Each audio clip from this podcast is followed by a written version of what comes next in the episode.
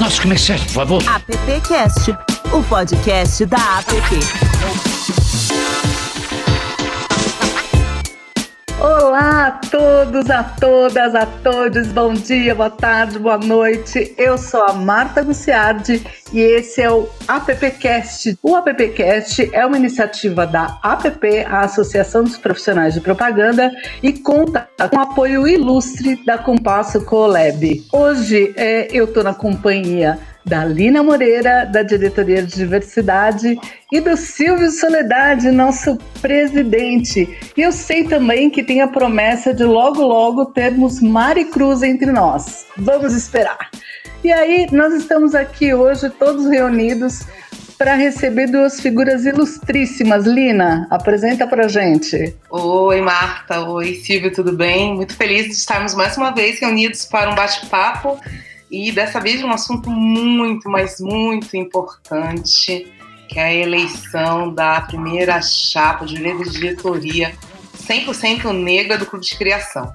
E para essa conversa nós estamos tendo a ilustríssima Gabriela Moura, que é diretora de criação na Soco e vice-presidente atual do Clube de Criação de São Paulo. É, a Gabriela é, é graduada em Relações Públicas, estudou especialização em Sociopsicologia, formada em cultura e idioma árabe, com chancela do governo da República da Síria, e também é coautora do livro Meu Amigo Secreto, Feminismo Além das Redes, lançado no Brasil e também em Portugal.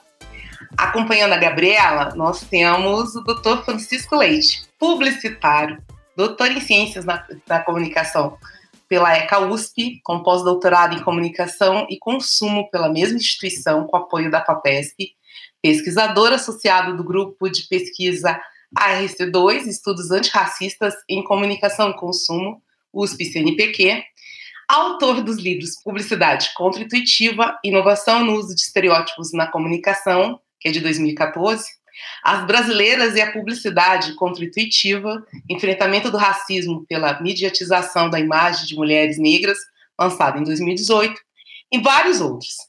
É um dos organizadores e autor das obras O Negro nos Espaços Publicitários Brasileiros, de 2011, e Publicidade Antirracista, Reflexões, Caminhos e Desafios, lançado em 2019, ambas as obras indicadas ao Prêmio Jabuti 2012 e 2020, respectivamente.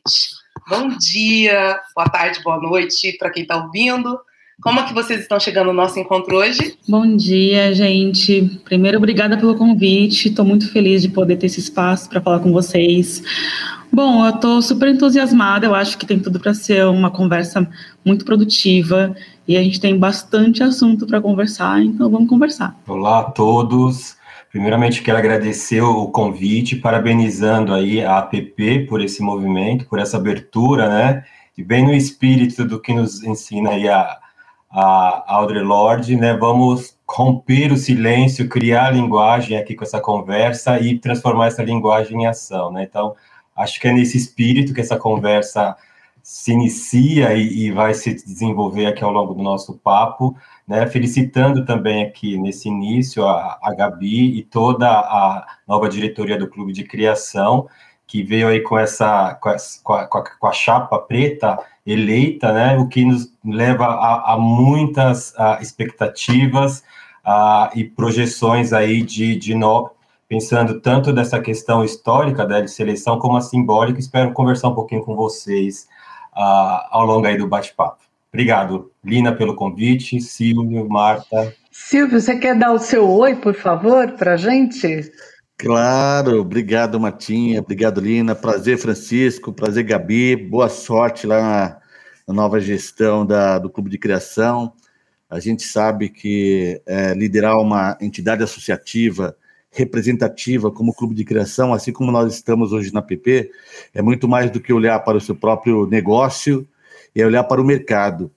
E a gente acaba tendo muito mais tempo de dedicação para o mercado do que para as nossas próprias atividades. É claro que a gente tem retorno disso, retorno é no médio e longo prazo, porque um mercado forte, um mercado relevante é bom para todo mundo, né? todo mundo se beneficia disso. Né? Então é por isso que liderar uma entidade tão representativa quanto o Clube de Criação, é, não só pela questão da chapa preta, que eu acho que é, é um marco para a nossa atividade, porque traz a, a traz à luz essa discussão que há tempos a gente vem tendo, mas a gente precisa sair do campo das ideias e ir para o campo prático. E eu acho que a Chapa Preta é uma, uma forma de a gente tangibilizar essa conversa que já vem há muito tempo, né, Linagem? Só na PP a gente tem falado disso há mais de cinco anos, né? Mas eu acho que é importante e a gente precisa um pouco de coragem para a gente liderar esse movimento, em detrimento de tudo que é contra esses movimentos, que a gente sabe que existem forças ocultas, né? que acaba atrapalhando. Então a gente tem que ter uma boa dose de coragem, consistência acima de tudo, e a gente tem certeza que competência não vai faltar. Então, muito obrigado por aceitar nosso convite aí, Gabi e Francisco, vai ser bom, bom essa conversa. Bom, como eu disse, esperava, quem espera alcança, não é mesmo? Mari Cruz está entre nós, meus amigos. Oba! Então, dá o seu Gente, oi, Mari. Oi, pessoal, estou super feliz por estar aqui e principalmente porque a gente está em um novo momento do mercado publicitário e é maravilhoso esse novo momento, né? Muito bem. Primeiro, Gabriela Moura, meus parabéns. Em nome de todos aqui, todo mundo já falou, mas em nome de toda a APP, parabéns por essa vitória. Eu tenho certeza que vocês farão uma gestão marcante. Eu queria saber como começou a, essa história da chapa preta, de onde vem isso e o que vocês esperam alcançar agora com essa vitória. Bom, obrigada pelas felicitações, obrigada pelo acolhimento de todos vocês. Para a gente isso é muito, muito importante. Né? É o primeiro passinho aí de um diálogo, de uma, de uma relação que a gente quer que seja uma relação, um, relacionamento sério, digamos assim, né? Um, um, bom namoro. A Chapa Preta, ela surgiu e, e é inevitável a gente acabar falando do problema do filme que foi lançado para lançar o festival, né, para anunciar o festival de, desse ano, de 2020, 2021. E a gente começou a conversar sobre isso entre um grupo que já se conhecia há muito tempo. Né. Eu e a Joana, por exemplo, a gente se conhece há muitos anos. Nós já trabalhamos juntas em diversos projetos, nós já demos aulas juntas e nós sempre compartilhamos muitas angústias sobre as movimentações da publicidade. Né? A gente já, já compartilhou muitos, muitos problemas, muitos receios sobre quais caminhos a propaganda brasileira vinha trilhando e como a gente se sentia insegura sobre esses caminhos. Então, o filme que foi lançado para anunciar o festival desse ano, a gente entendeu só como um sintoma de algo que era muito maior e muito mais grave, né? A, a comunicação, ela historicamente reflete o momento da sociedade, né, o momento pelo qual a sociedade está passando. Então, é por isso que é tão importante a gente compreender a história da comunicação para poder estudar quais caminhos da comunicação a gente quer passar a andar a partir de então. Então, a partir dessa conversa, a gente se questionou por que não lançar uma chapa preta? Qual, é, é, quais seriam os nossos objetivos? Por que, que a gente queria se lançar como uma chapa preta? No momento do lançamento, a gente já sabia que tipo de contra-argumentação a gente enfrentaria. Então, ao longo de um mês de campanha, a gente passou por muitas discussões, por muitos diálogos, alguns muito positivos e produtivos, outros nem tanto. Nós fomos muito questionados, tanto em relação aos nossos objetivos, quanto em relação às nossas capacidades. As pessoas duvidavam que a nossa chapa seria capaz de fazer uma boa campanha e uma boa gestão é, os motivos dessas dúvidas nunca foram expostos abertamente, mas a gente pode entender nas subjetividades, né? É, porque as chapas anteriores, que eram quase todas unicamente brancas, nunca foram questionadas com a veemência que nós fomos questionados. Nós fomos acusados, né? A gente precisou enfrentar algumas fake news também, é, de que nós a partir da, da vitória da eleição, a gente passaria a, a lutar apenas pela causa negra, ignorando todas as outras particularidades da população brasileira, o que é uma mentira sem nenhum cabimento, porque, inclusive, é, uma parte considerável das nossas propostas inclui outras populações. Então, nós deixamos muito claro nosso objetivo da gente se aproximar da população LGBTQIA+, das pessoas com deficiência, das pessoas em situação de refúgio, de pessoas de outras etnias, incluindo pessoas indígenas, que é uma população muito pouco representada, quase nada representada na comunicação hoje em dia, né? E é, e é a população originária do Brasil. É, então a gente até hoje não sabe de onde veio essa conversa, mas a gente acabou tendo que enfrentar esse tipo de coisa também. Entretanto, em todo esse momento, a nossa única estratégia foi sempre manter o diálogo.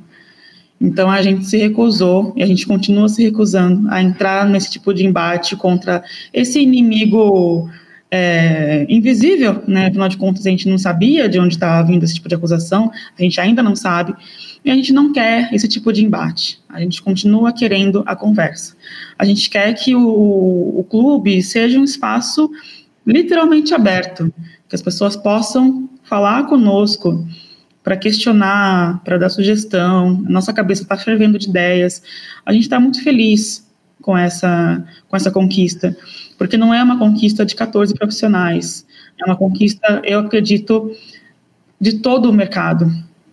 Porque é a primeira vez na história do clube que nós temos uma diretoria completamente negra. É a primeira vez que a gente tem uma diretoria composta, uma presidência composta por mulheres negras, né, ao longo da história do clube. Ele teve só duas presidentes mulheres, uma em 93 ou 96, minha memória está falhando um pouco agora, e a segunda vez foi na gestão anterior com a Joana Monteiro, ao longo de quase 50 anos de história de clube. Então a gente acredita que a gente conseguiu romper aí uma bolha ao mesmo tempo, a gente abriu um grande arcabouço cheio de questões sobre as quais a gente vai precisar falar. E os desafios que vão surgir a partir dessas conversas, a gente não tem como prever ainda. A gente sabe que eles serão muito grandes, porque é muita gente com quem a gente tem que falar. A gente vai falar com todas as agências, a gente vai falar com os profissionais, a gente, a gente vai falar com produtoras, e a gente também quer falar com a população de forma geral, né? É, então, acho que, a grosso modo, é isso. É, uma, é um desafio que, ao mesmo tempo, é muito grande, mas ele é proporcionalmente gostoso, sabe? Ele é bom, ele é agradável. Eu acho que a gente escolheu estar nesse lugar, né? Escolheu ter abraçar esse desafio porque a gente acredita. Né? De tanto que a gente acredita, de tanto que a gente tem afeição à nossa, à nossa profissão, a gente resolveu abraçar essa causa e a gente tem aí um, um, muitas propostas que foram todas expostas, né, publicamente ao longo da campanha, e a gente vai trabalhar para cada uma delas. Gente, primeiro que assim, dia 26 de outubro de 2021, a gente tem que registrar que foi um dia histórico na comunicação, na indústria da comunicação. A gente tem uma chapa preta sendo eleita nesse dia e a gente tem a divulgação do Prêmio Contribuição Profissional da APP Brasil, cuja instituição, a associação tem 80 anos, a grande maioria sendo eleita mulheres. Então, é uma felicidade hoje né? A gente, quarta-feira, 3 de novembro, está gravando esse AppCast. Ontem fiquei emo... eu estou quase emocionada. Ontem fiquei emocionada de ver Tamara Klink, uma mulher de 24 anos, é, ao, é, atravessando o Atlântico sozinho. Então, assim, a gente está vivendo oportunidades históricas maravilhosas e mostrando que esse nosso Brasil vai ter algum jeito, né? Que esse mundo vai ter algum jeito. Então, é, deixar registrado aqui nesse AppCast esse novo momento que a gente vive na indústria da comunicação. É, mas hoje, por exemplo, de manhã eu fui ler jornal e vi que a gente nunca teve na história aqui, pelo menos aqui de Campinas, é, tantos casos registrados de violência contra a mulher. E eu vi que uma das propostas da Chapa Preta é, inclusive, é, promover aí pesquisa sobre diversidade, né, trazer dados estatísticos. É, quando que a gente vai ter mudanças de fato? Vocês como é que a gente vai fazer para ter essas mudanças de fato? Porque a gente vê é, vários dados sendo expostos, né? E várias ações aí com, com sementes, mas a realidade do dia a dia, a prática, a gente sabe que é outra. É essa prática que a Gabi falou, que foi questionada. O Francisco Leite, que está em universidade, deve saber, né? Pesquisa, tudo mais, sabe ver uma realidade do, dos, dos dados, mas a prática do dia a dia é outra. É, quando que vocês acham que de fato a gente vai conseguir mesmo transformar a comunicação? Porque a comunicação, ao mesmo tempo que ela reflete a nossa realidade, ela também pode ser um agente transformador, né, gente? É onde está o dinheiro para comunicar, para divulgar? Quando de fato a gente vai ter essas mudanças? Gabi e Francisco. Vou começar pela Gabi. Parabéns, Gabi! Obrigada, Mari. É, e eu compartilho da sua emoção sobre, sobre esse fato histórico, de fato, a gente precisa reconhecer. E, inclusive, esse seu comentário antes da sua pergunta sobre o dia 26 de, de outubro ter sido histórico, ele já é uma parte da resposta. Então, acredito que a mudança ela está em curso. Naturalmente e infelizmente, a passos de bebê né? Uma mudança que acontece de uma forma muito menos rápida do que eu particularmente gostaria. Quando a gente, quando foi lançado o resultado da eleição, uma pessoa que eu não, não conheço, só está na minha rede do LinkedIn, mas eu não conheço pessoalmente, ele fez um texto muito grande e que eu gostei bastante. Num dado momento, no final do texto, ele escreve que ele direciona para Joana, né? A frase que ele diz que ele não espera que a Joana resolva mais de 100 anos de problemas de comunicação brasileira em dois anos, que é o tempo da nossa gestão, se não houver uma reeleição ou coisa do tipo. Então a gente entende qual que é a responsabilidade e a gente tem essa essas urgências, né, que a gente vai ter que organizar e elencar o que que a gente vai começar a fazer primeiro. Eu acho que quando a gente olha, por exemplo, dados estatísticos de violência, é muito complicado a gente colocar a publicidade nesse mesmo viés, porque são, são sentidos diferentes, né? Que, óbvio, em algum momento eles podem se encontrar. Por exemplo, eu acho que é da responsabilidade da comunicação apoiar instituições que, que dão visibilidade, que procuram é, soluções para problemas. Exemplo, uma campanha que eu, infelizmente, agora não me lembro a agência responsável, então eu não vou colocar hipóteses para não ser injusta com nenhuma agência e acabar citando a agência errada, mas uma campanha muito bem feita, foi criada agora durante a pandemia para divulgação é, do combate à violência contra a mulher, que era um filme simples, como era gravado durante a pandemia, foi gravado de forma remota, com os atores em casa, onde uma mulher, a, a atriz, né, ela interpretava uma mulher que estava durante uma reunião, e aí a colega de trabalho dela conseguia identificar que ela estava sendo vítima de violência doméstica, e acontece todo um plot no filme, é, e a polícia chega no apartamento, enfim. Eu acho que foi, inclusive, uma, uma campanha premiada, justamente premiada, é, e que eu até achei que ela recebeu menos visibilidade do que, eu, do que deveria, dada a importância da mensagem que ela estava divulgando. Então, acho que essa é uma das funções da comunicação. Eu sempre repito que o comunicador, mesmo que ele não saiba, ele tem uma função social, ele tem uma função de, de educador, né?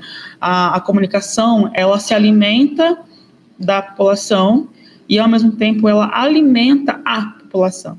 Então, é um ciclo. Por isso que é tão importante a questão da representatividade, tanto nessas associações, quanto nas agências, produtoras, porque a gente está trazendo esse aporte cultural das nossas vivências, dos nossos conhecimentos, a gente está criando a comunicação a partir deste aporte cultural e pulverizando essas mensagens.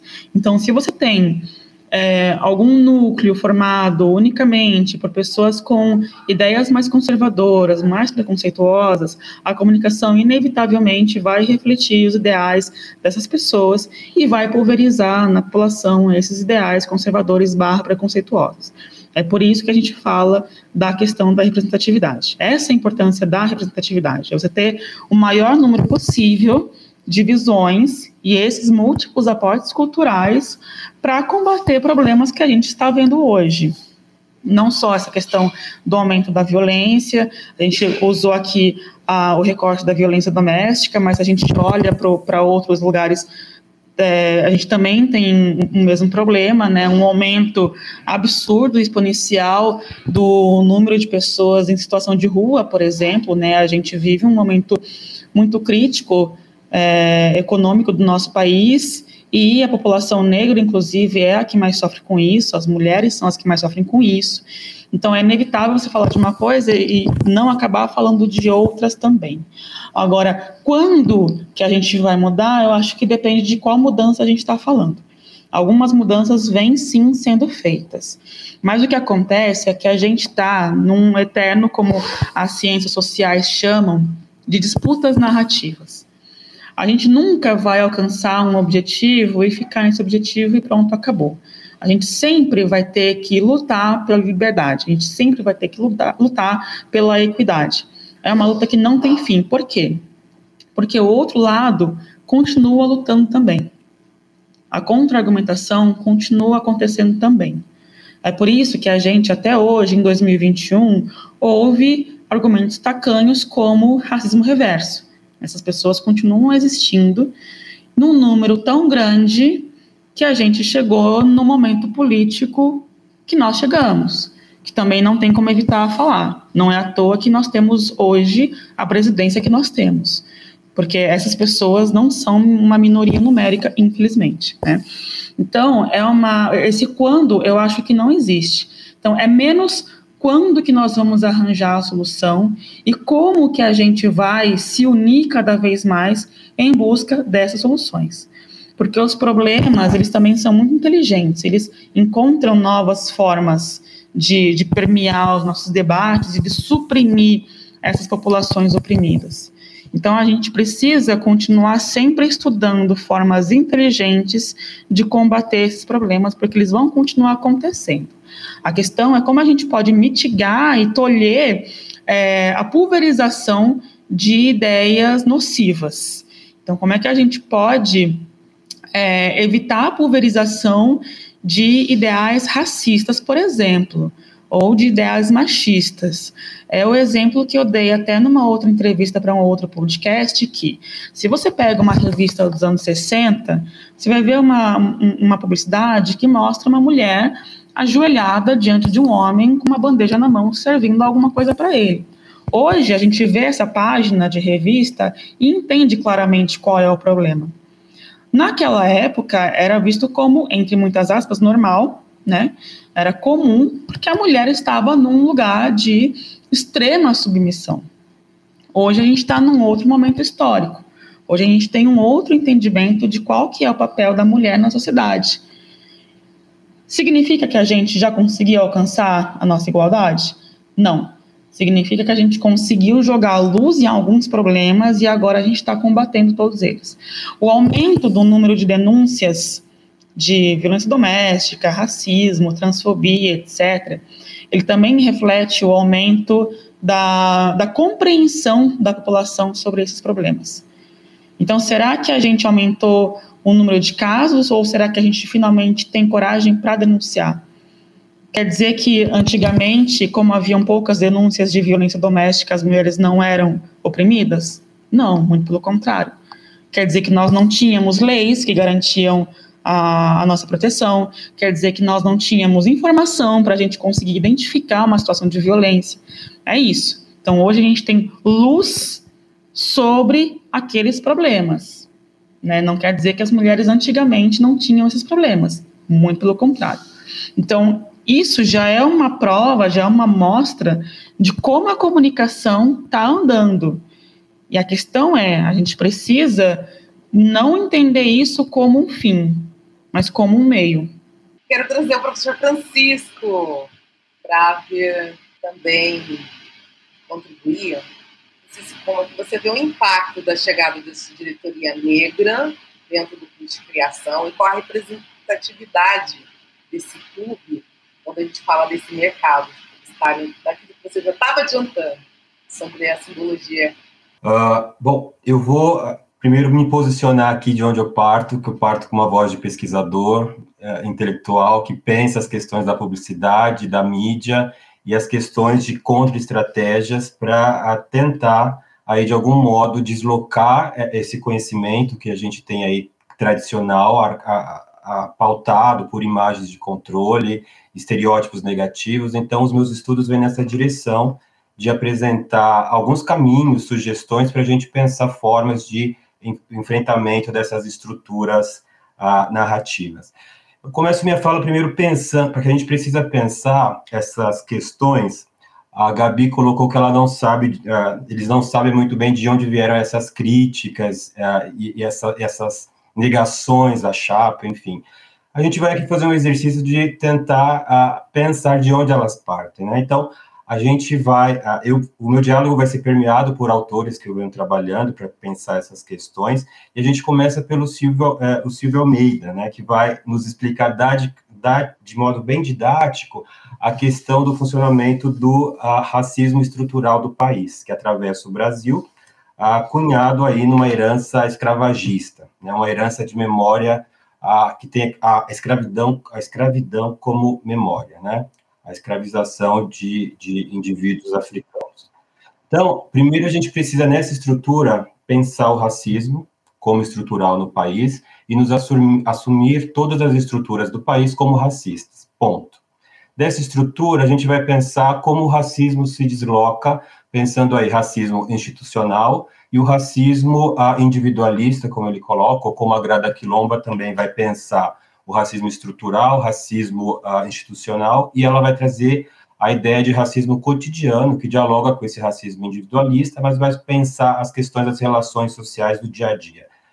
Pensando nessa estrutura racista, que vai atravessar toda, toda essa cadeia, a gente precisa posicionar a publicidade nos espaços institucionais, né? pensando a publicidade aí como uma indústria que vai movimentar mercado, um mercado tanto de consumo de produtos quanto um mercado de consumo de ideias, ok? A publicidade é essa instituição, ok? E por ela ser uma instituição que está nessa estrutura, automaticamente, voluntariamente ou não, ela vai replicar a lógica racista que orienta essa estrutura da nossa sociedade, as formas sociais de se de se construir aí o pensamento e as práticas uh, sociais.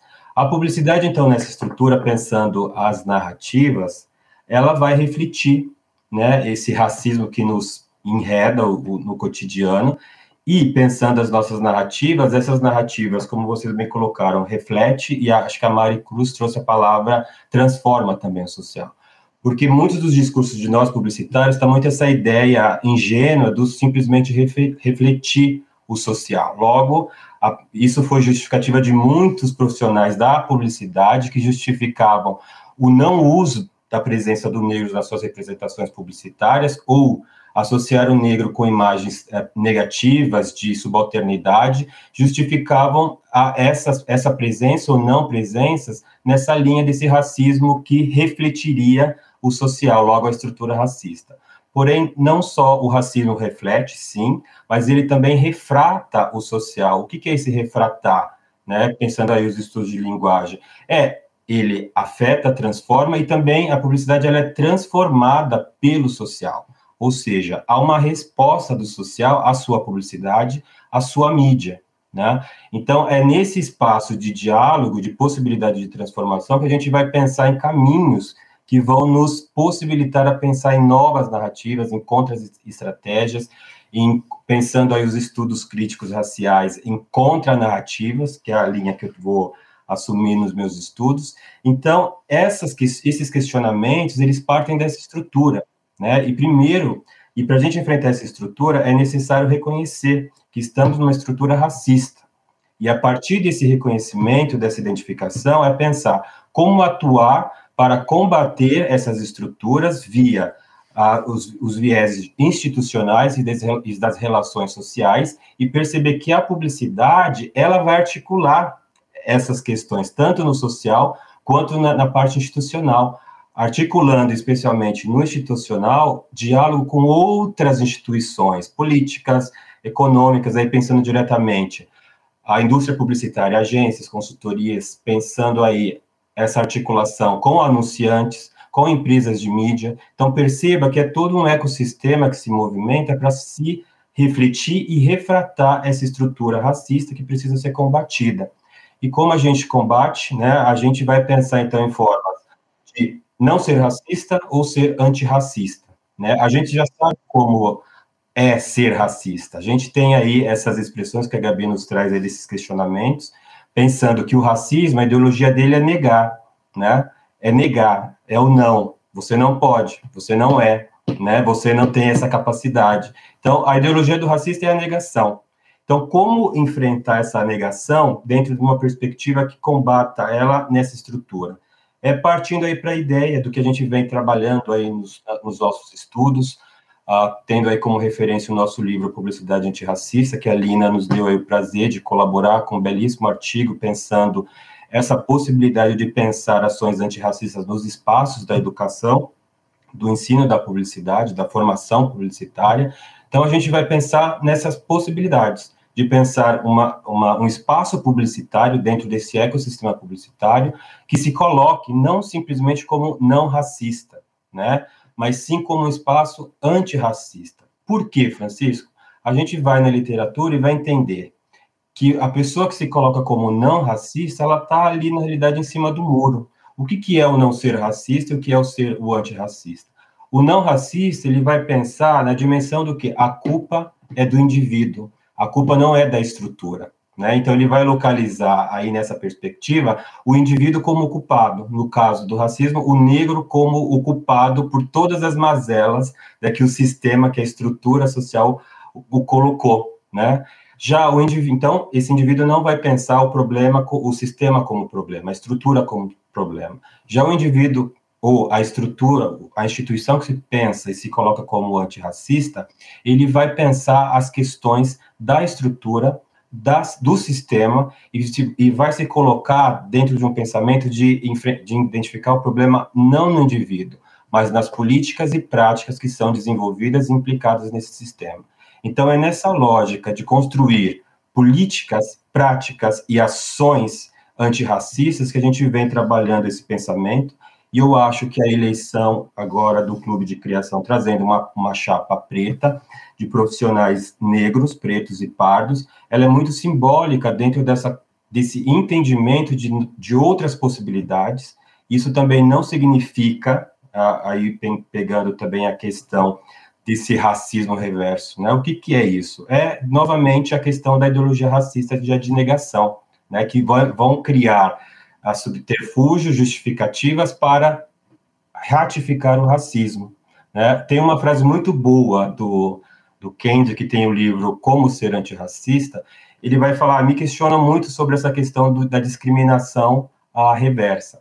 Ele vai falar, a questão não é discriminação reversa ou essa, esse, essa, esse discurso vazio, né, que se coloca dentro dessa, dessa perspectiva, mas é perguntar o que que essa discriminação está produzindo, né? O que que essa discriminação está produzindo? É igualdade? É promoção de igualdade ou é opressão? Né? Então, se ter uma chapa negra, exclusivamente de profissionais pre pretos e pardos, está se promovendo ali o primeiro passo para se pensar no alcance aí futuro. De novo, a gente não tem resposta para quando isso efetivamente vai ocorrer, mas é construção. Eu acho que os passos estão acontecendo dentro de toda, de toda a estrutura. A estrutura está sendo movimentada mediante, principalmente, a consciência crítica que vivemos e somos oprimidos dentro de uma sociedade racista. Né? Então, essa perspectiva de se questionar, de se posicionar de modo contestatório dessa estrutura, eu acho que é o, é, é o caminho que vai nos levar a esse desdobramento, a esses deslocamentos perceptivos e de construção de novas referências para se pensar o bem-estar social do, do nosso país. Mas que resposta, para variar, você deu aquela bela aula para gente, que a gente ama ter sempre uma certeza. Nós precisamos muito disso. Por exemplo, aproveitando você falando sobre essa, é, essa forma de pensar que esteve sempre no espaço de privilégio, quando é, nós fomos buscar informações dessa eleição, Bíblia acho que viu isso, e que essa imagem circulou dentro do, do grupo dos publicitários negros, né? Nós tivemos o resultado da votação com 130 votos válidos, 63 para a segunda chapa, 92 de abstenções e 3 brancos. Se a gente somar os brancos abstenções, a gente tem 95 pessoas, ou melhor, 33% desse, desse público, que, que dão um sinal também em relação a, a essa eleição, que é de, de não ter não ter tido uma aderência com relação à ideia, até porque a outra chapa também apresentou uma ideia de diversidade. E aí, a gente olhando esse resultado, a gente pode pensar ou, ou criar a hipótese de um, uma resistência, uma quantidade de resistência desse tema dentro do, do mercado, considerando tudo que a gente vem falando e vendo as iniciativas de diversidade, o que você acha, Francisco? De resistência? Uh, perceba, eu eu vejo. Vamos pegar de novo, vamos voltar para a história, né? Vamos partir como foco a fundação do Clube de Criação. A, a Gabi trouxe muito bem esse panorama. Perceba, pensando a questão racial, de gênero, sexualidades, na representação da estrutura do clube, a gente vai ter o clube, ele foi fundado em 1975, né? Então, daí a gente vai pensar que 1998 foi o, o centenário da abolição da escravatura, né? 1988, exato. Né? A abolição foi em 1888, 100 anos, 1988. O clube vem ali um pouquinho antes, 1975. Então, de 75 para cá, a gente só teve duas dire, é, preside, é, presidentas, é, presidentas e todos os indivíduos majoritariamente brancos, né, homens, uh, e nenhuma representatividade de indivíduos negros pardos, né, ou que se colocavam, colocassem também como LGBTQIA+, né.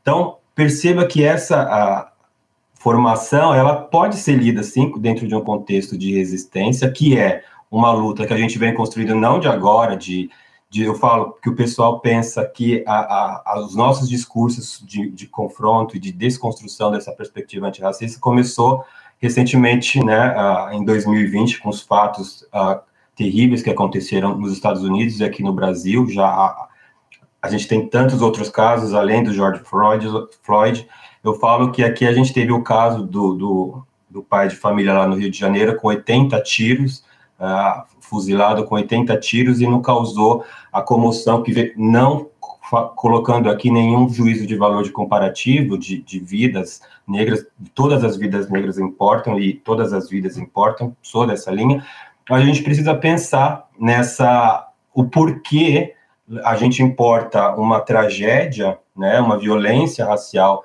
de fora e esse mesmo impacto que essa violência importada ah, não se refletiu aqui no Brasil, dentro de tantas outras mortes. Por exemplo, em maio daquele ano, a gente teve uma, a morte daquele adolescente também pela polícia do Rio de Janeiro, né, bem antes da morte do, do, do, pai de família com 80 tiros, e, e esses fatos não tiveram essa comoção, né, nos, não nos levou a essa comoção social como a morte de George Floyd, que veio encampado, obviamente, por questões de, de políticas de poder dos Estados Unidos, etc., etc., que a gente tem muita influência, mas é importante a gente pensar, né?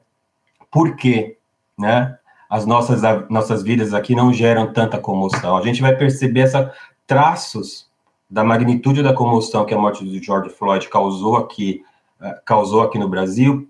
O que aconteceu com João Alberto lá no, no sul, lá no, no, Carrefour, né? Onde a gente ali teve um, um ensaio dessa comoção, eu, eu, lembro que foi um, muito simbólico a Sueli Carneiro quebrando o cartão dela do, do Carrefour, né, e postando nas redes sociais e chamando a sociedade para o boicote. Eu acho, aí voltando à sua pergunta dentro dessa panorama, que às vezes eu falo e me, me, me vou além. Ah, voltando para a sua pergunta, eu acho sim que essa, essa posição é de resistência, mas dentro desse contexto histórico, de tentar se construir essas outras novas referências, né? Ah, Sim, eu acho que é, é resistência no sentido de dessa construção. Acho que a Gabi pode, acho que me ajudar a construir essa.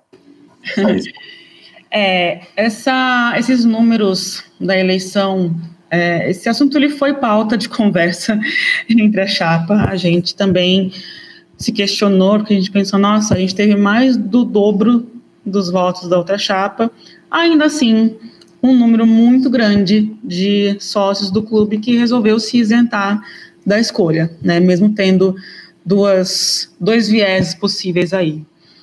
O, o Val, que era o presidente da chapa concorrente, ele sempre deixou claro que o objetivo de ambas as chapas era a diversidade. Então, isso sempre, sempre foi o nosso ponto em comum, nosso grande ponto em comum. E quando você tem 92 pessoas, 95, né, se a gente juntar com os três votos em branco, que escolheram deliberadamente ignorar esse ponto, é, é um sintoma que me preocupa, né, um ponto de tensão aí que a gente sabe que a gente vai ter que, que olhar, que a gente não pode ignorar, porque são pessoas que é, fazem parte do mercado, e a gente precisa entender o porquê dessa resistência. Ok, nós sabemos, em, de forma mais, mais ampla, a gente sabe o, o algum possível motivo disso, né? Por que, que é, há, há, duas chapas que falam de diversidade e ambas as chapas tendo presidentes negros, né? Porque o Val também é um homem negro. Por que, que existe essa, essa negativa em oferecer apoio para um ou para outro? Outra coisa que também chama muita atenção da gente é que, apesar de todo o barulho feito durante essa campanha, foi um mês de um barulho muito intenso, também nos chama atenção o silêncio. Tem alguns silêncios muito específicos, eu acho que esses 95 indivíduos podem entrar nesse silêncio, que a gente também se questiona o porquê. É, é óbvio que numa eleição, qualquer que seja, ninguém é ou ninguém deveria ser obrigado a se posicionar, votar em um e outro, enfim, a questão da obrigatoriedade de voto é bastante ampla, isso sim está um novo debate. Mas o que eu quero dizer é que eu não acho que essas 95 pessoas deveriam ser obrigadas a escolher ponto final. Mas me gera uma curiosidade de entender por que, que elas não sentiram vontade de se posicionar. Mesmo que contra. Elas poderiam ter uma ideia contra ambas as chapas. Elas poderiam expressar essa ideia oposta. Elas poderiam contra-argumentar é, contra a Joana, contra o Val, contra mim, contra a Luciana, que era vice da outra chapa também. Isso também não foi posto. Então, o silêncio me causa um pouco mais de estranheza. Colocar tudo como racismo estrutural para mim é, é, é, uma parte da resposta, sim. Tá? Para mim é um, um, reflexo de racismo, sim. Mas eu acho que a gente vai precisar destrinchar um pouco mais a gênese dessa questão. Como isso? A gente tem que entender essas pessoas. A gente tem que entender o outro lado. A gente bateu muito na tecla do diálogo, a gente tentou muito alcançar as pessoas, sabendo que naturalmente a gente não conseguiria alcançar todas, primeiro porque pouco tempo de campanha, segundo porque é, recursos limitados e tudo mais. Mas eu acho que a gente consegue entender que a partir desse número dos 95 não votantes que escolheram não votar, a gente tem justamente o ponto que a Mari trouxe na, na questão dela, que é o problema da comunicação e quando que a gente vai conseguir resolver é, a gente entende que as duas chapas elas se colocaram muito contra o que tradicionalmente a publicidade brasileira vinha fazendo. E isso pode ter ferido um tradicionalismo de algum grupo muito específico. A gente vai ter que trabalhar com isso. É, eu posso só complementar que agora eu fui um pouco na linha da resistência, mas do lado positivo de, de combate, né? Mas essa resistência do, do não se associar a, a, a, às inovações, ao novo. Né? Eu acho que eu vou recomendar também aqui uma leitura, posteriormente, é, para os ouvintes, de um, de um capítulo que tem no livro Publicidade Antirracista, do pesquisador Carlos Martins. O Carlos ele vai discutir nesse artigo, uh, nesse capítulo, um, uh, uma, a, questão da, a questão do negro como consumidor, né, que ele tem aí um potencial de consumo, mas ele não é visto, mesmo com esse potencial de consumo, né, econômico, como consumidor dentro das narrativas. E ele faz, o Carlos ele é historiador, ele faz toda um, uma leitura histórica dessa, dessa questão, e ele traz no, no discurso dele algumas falas de publicitários que na época de 1988 deram do centenário da abolição deram uh, uma entrevista para o jornal Propaganda e nesse jornal o que tinha o título o, o, o, negro como modelo da publicidade ou como modelo publicitário o título era um desses dois e eles e a, o jornalista a, a matéria foi entrevistar uh, alguns publicitários da época entre eles alguns representantes do clube de criação e é interessante no capítulo ler as respostas desses, desses publicitários, né, que vão justamente. Tem uma que ele vai trazer, que é do uh, Enio Maynard, né? Ele vai falar. Os clichês sociais, mostrando apenas o que as pessoas gostariam de ver nos comerciais, as pessoas querem ser representadas como lindas, ricas, poderosas. E os pretos, né, lá em 1998, segundo ele, e os pretos são pobres, meu amor, né? Ele responde para a matéria. Né? Então, percebam que essas as outras respostas vão bem nessa linha da associação, né, dentro dessa perspectiva do consumo, do que não, porque não está na publicidade, associar uh, esse imaginário que tem as suas raízes na escravidão, em grosso modo, preto e pobre, né? Isso em 1988, ontem, né?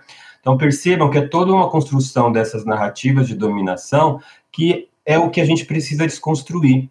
Então, essas vozes de liderança de homens brancos, tá, que ah, enquadravam as representações da publicidade, continuam enquadrando, na sua maioria ainda hoje, né, eu acho que a, a eleição de vocês vem trazer esse incômodo. E esse incômodo ele é muito positivo. E não, eu acho que vocês não têm que se preocupar. Tem também, tá? Mas não só. Eu acho que a preocupação de vocês, na, na minha visão, é o avançar na construção de políticas e práticas e ações que efetivamente tragam esse debate que a, a chapa de vocês por si só já, uh, já agendou. Né? Então, eu acho que vocês estão uh, se colocando dentro desse processo de desconforto, porque vai contra essas vozes que foram ditas ontem. 1988 não está tão longe. Né? Então, perceba o quanto que a gente está lutando, né, para hoje chegar aqui. O que a gente sabe hoje? Primeiro, a gente sabe que desde 1997, de modo documentado ali com aquela pesquisa Qual é o pente que te penteia, de 1997 da, da agência de que, que publicou essa pesquisa com o apoio da revista Raça, né? Então, ali, até ali, ninguém sabia que o negro era consumidor, tinha o potencial de consumo, né? Ninguém sabia, né? Ah, então, a partir de 1997, com a publicação dessa pesquisa, se teve ali a ideia de uma expressiva classe média negra consumidora, né? E esse número hoje, a partir de 97, então, se tem essa informação, e mesmo com essa informação, posterior a 1997, o negro e as negras continuaram não sendo representados na publicidade. Né? Então, hoje, pegando dados mais contemporâneos, a gente vai ter o Instituto Locomotiva, revalidando essa percepção do potencial de consumo do negro, associando aí que o negro brasileiro representaria em torno de 40% do, da, da, expressão de consumo uh, anual do país, né, gerando aí 1,9 trilhão aí de, de, de reais ano. Só que, de novo, por mais que se tenha já essa informação do potencial econômico, as representações elas não avançam. Elas avançam em, em passos muito lentos, né? Então aí a questão é o porquê, né? Provavelmente a resposta se direciona para a gente pensar essas questões dentro de uma perspectiva ética, uma perspectiva ética que vá pensar o indivíduo negro não mais nesses parâmetros do econômico, porque já se sabe que ele tem potencial econômico, mas pensar essas questões como vários autores aqui do livro ah, pontuam no Publicidade Antirracista, nessa perspectiva da questão ética, pensando os indivíduos negros numa perspectiva das o, do humano, né, do, do indivíduo humano ali, do ser humano.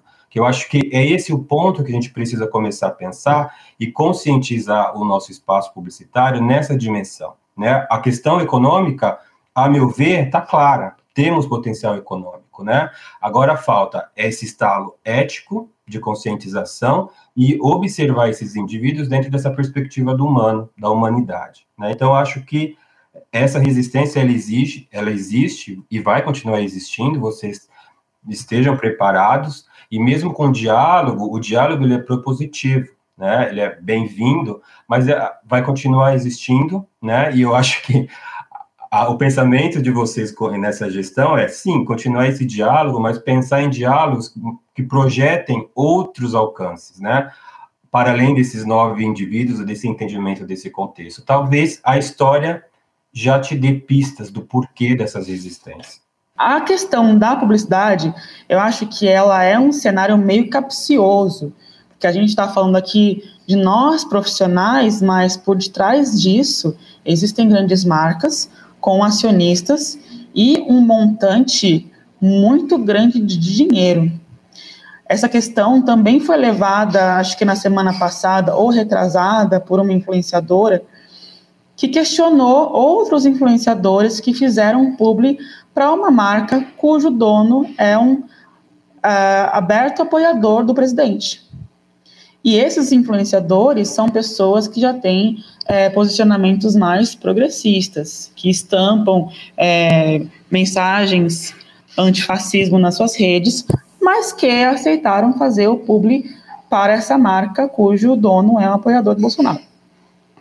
Durante essa discussão, algo foi colocado em questão que é por que, que a gente está questionando esses influenciadores que aceitaram fazer esse publi quando muitas vezes esse publi é o salário do mês dessas pessoas? Para mim, a questão é que esses influenciadores eles não poderiam ter nessa atividade o seu único sustento. Eles também precisam ter caminhos para onde ir. Aí a gente pode começar a questionar escolhas. Enquanto não for escolha, num país com 14 milhões de desempregados e mais de 100 milhões de pessoas em risco alimentar, eu acho muito complicado e perigoso a gente questionar indivíduos. A gente tem que começar a questionar estruturas. Mas, repito, quando a gente entra na esfera criminal, quando a gente entra na esfera política, a gente também tem que entender que a publicidade ela tem o seu limite.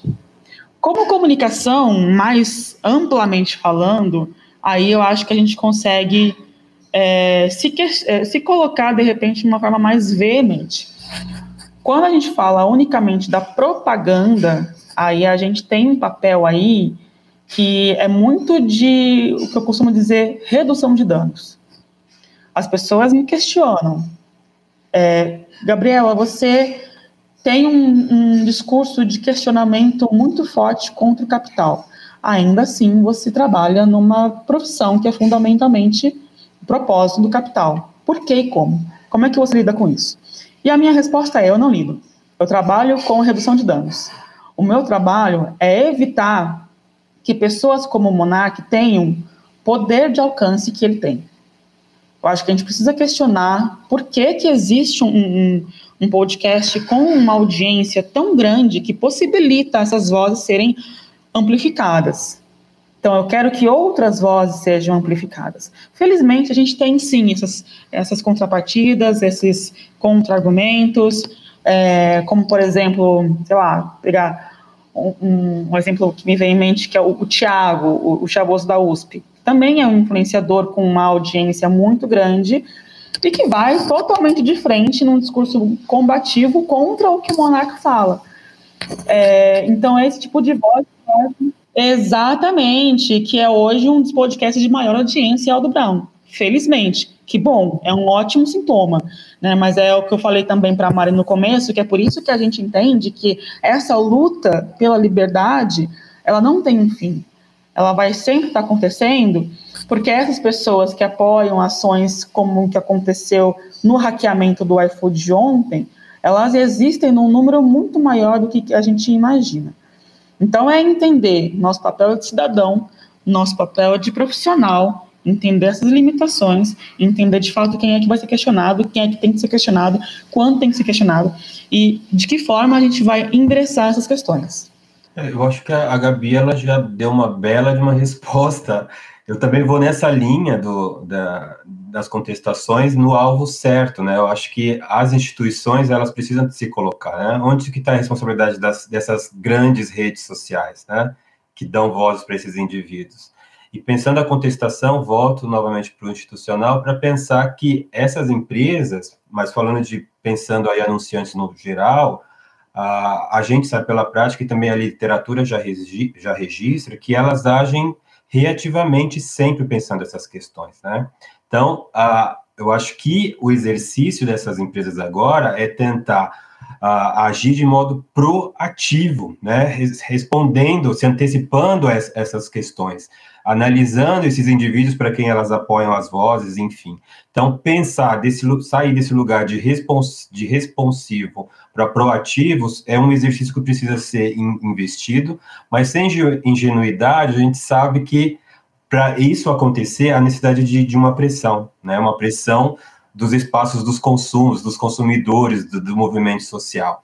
E as empresas, uh, instituições, anunci anunciantes, elas só escutam, né, a gente também sabe pela literatura e pela prática, que elas só escutam quando, né, elas vão escutar o social, quando esse social se organiza, né, e esse organizar afeta o processo saudável de acumulação do capital.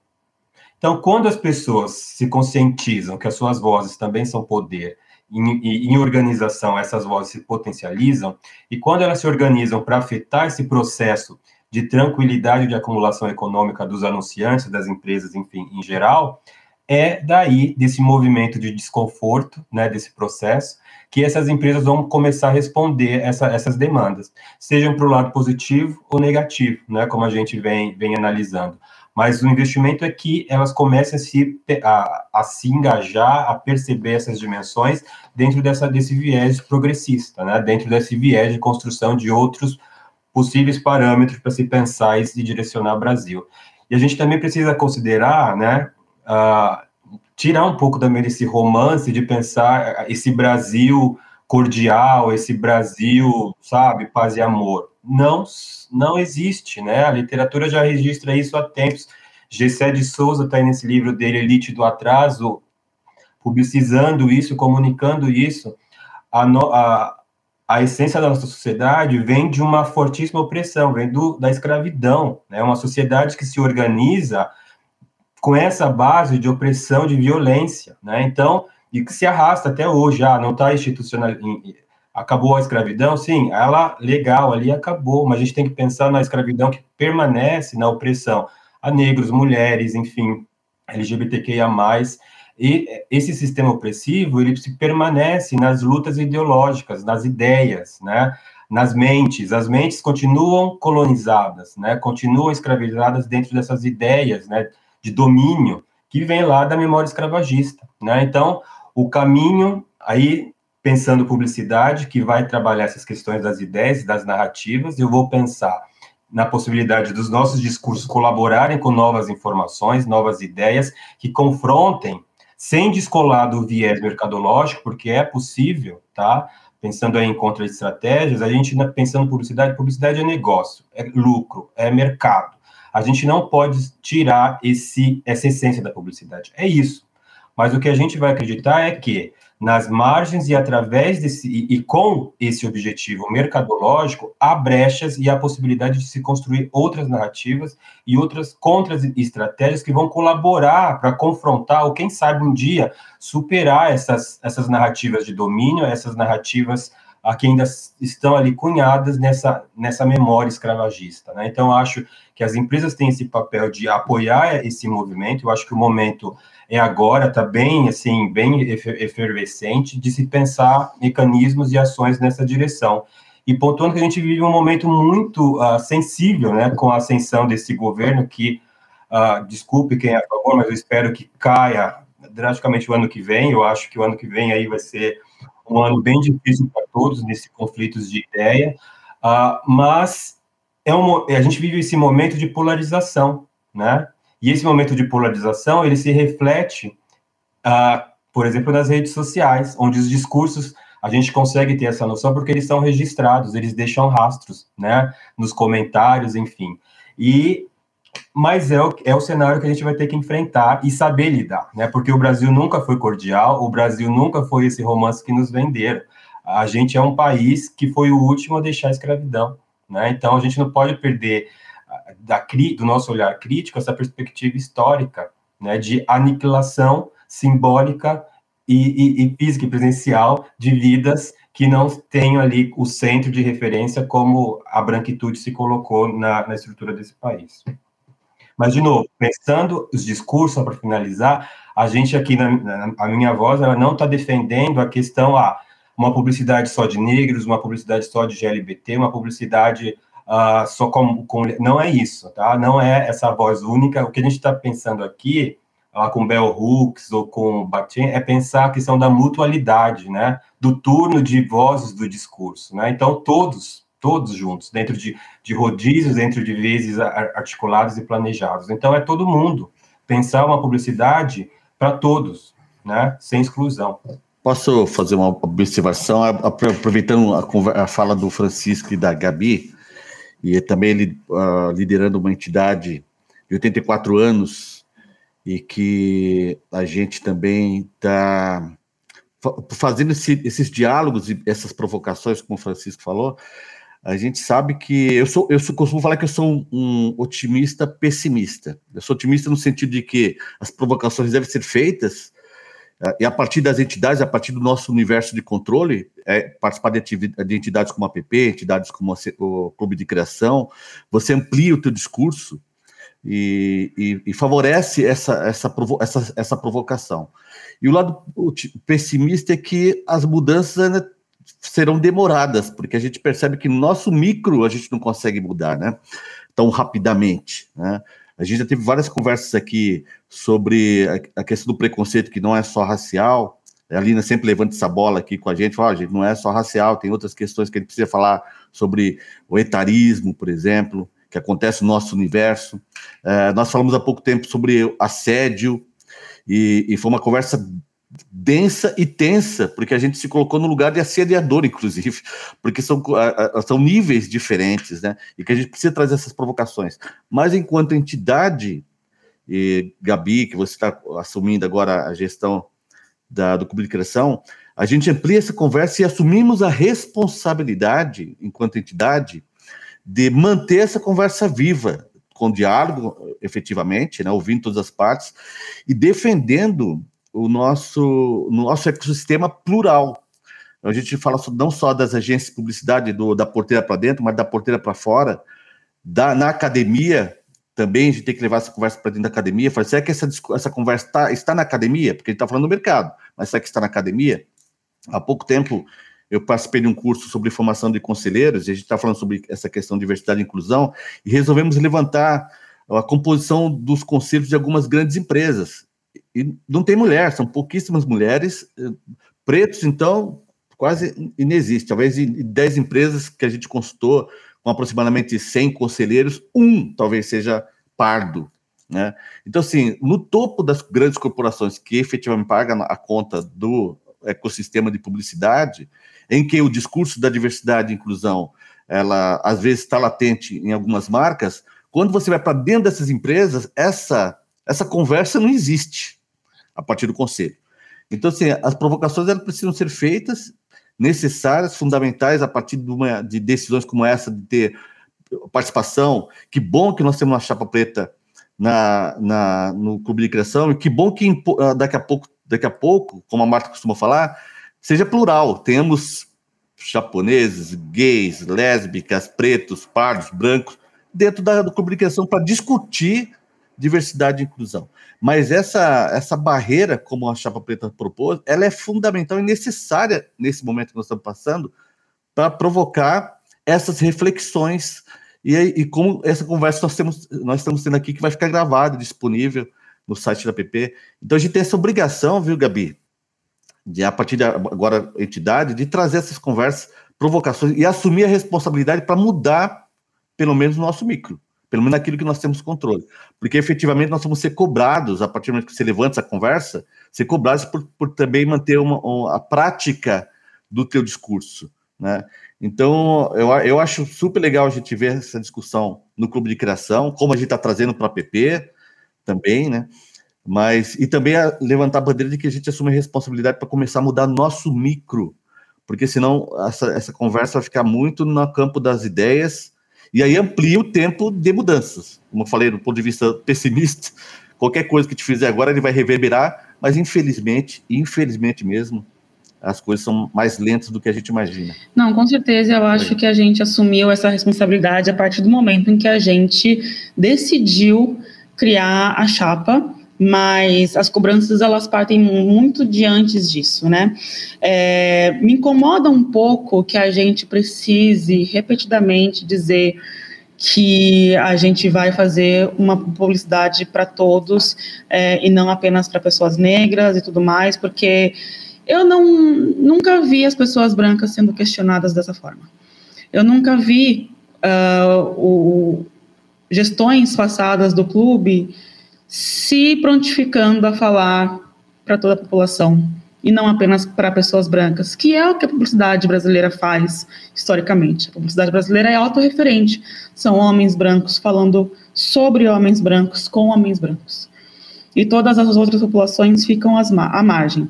É, e aí chega a chava preta e a gente precisa o tempo todo dizer que a gente não vai falar apenas com pessoas negras, eu acho isso bastante injusto. Mais do que injusto, eu acho isso extremamente violento. Eu estou lá hoje no Clube de Criação junto com a Joana como profissional. Né? Eu sou uma profissional de comunicação com quase 20 anos de estrada. Joana, mesma coisa. A diferença é que a nossa imagem hoje lá, ela traz uma simbologia que até então não existia, e a gente se propõe a levar para dentro do clube de criação, digerir isso e repassar para a sociedade um tipo de comunicação que até então não era feito. Um tipo de comunicação que só era feita a partir de muito murro em ponta de faca. Lembro muito bem, por exemplo, de uma campanha de Dia dos, Pais do Boticário, de 2017 ou 18, não me lembro agora o ano, que era só a história de um pai feliz com seus filhos. Esse era o filme da campanha. A diferença é que o filme tinha todo um elenco negro. A família inteira era negra. Pai, mãe e filhos. Foi o suficiente para as pessoas reclamarem nas redes da marca, acusando a marca de lacração, racismo reverso, etc. e tal. Então, é com esse tipo de, de contra-argumentação que a gente está lidando.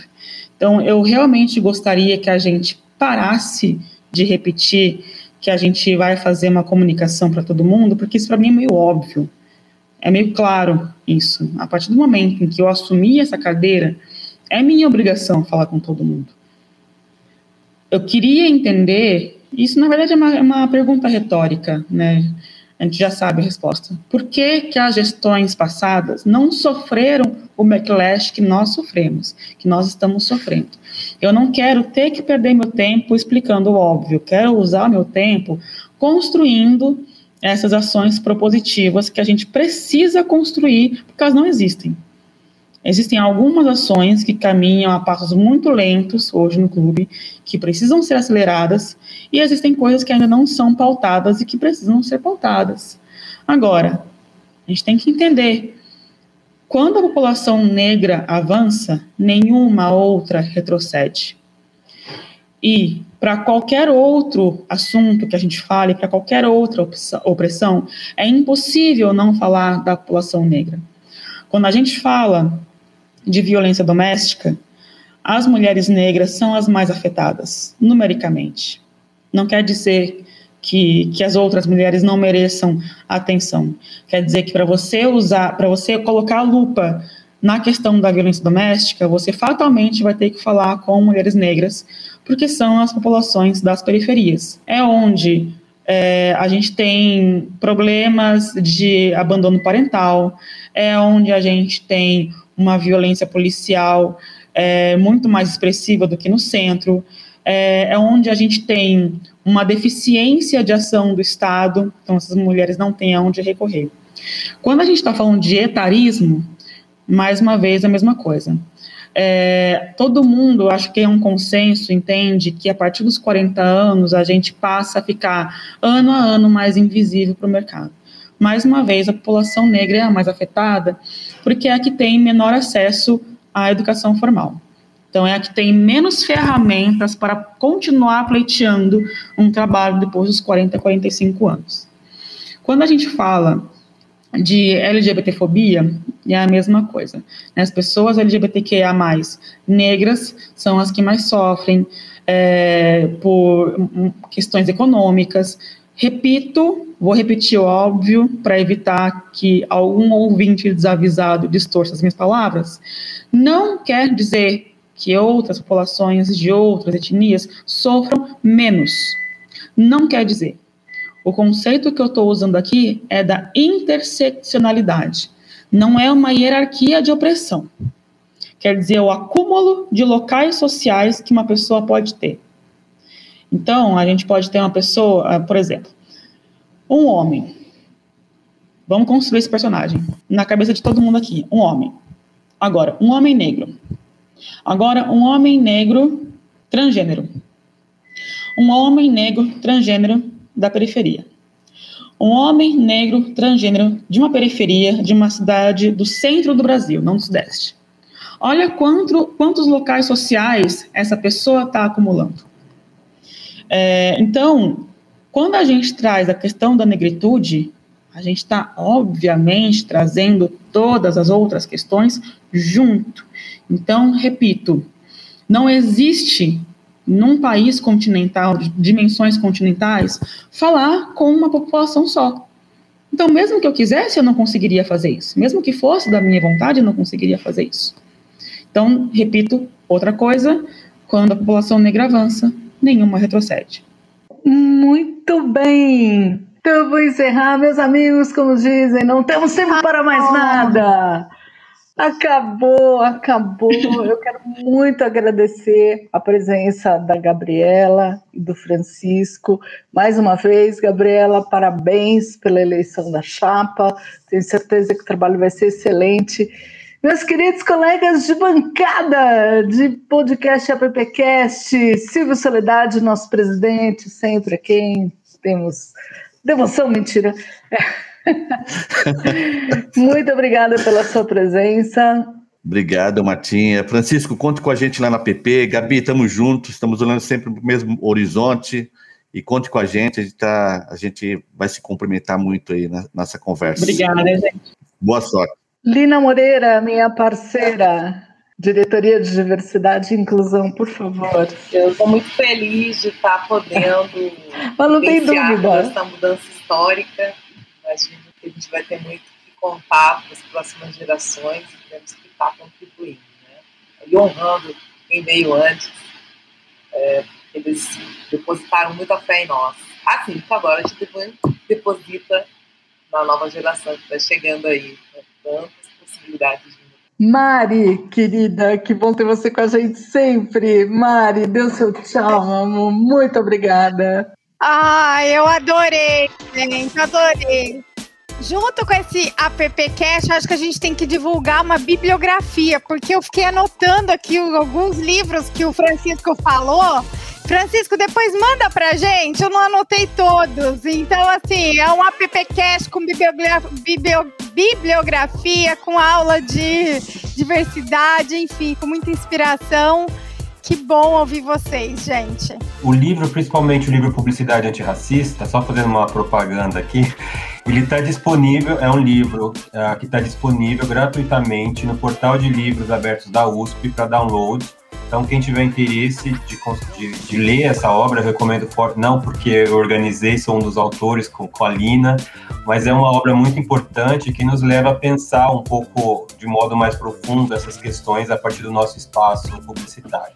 Eu acho que o, que o Francisco tem que fazer o terceiro, né? A segunda edição, porque muita coisa aconteceu, aí agora tem uma chapa preta.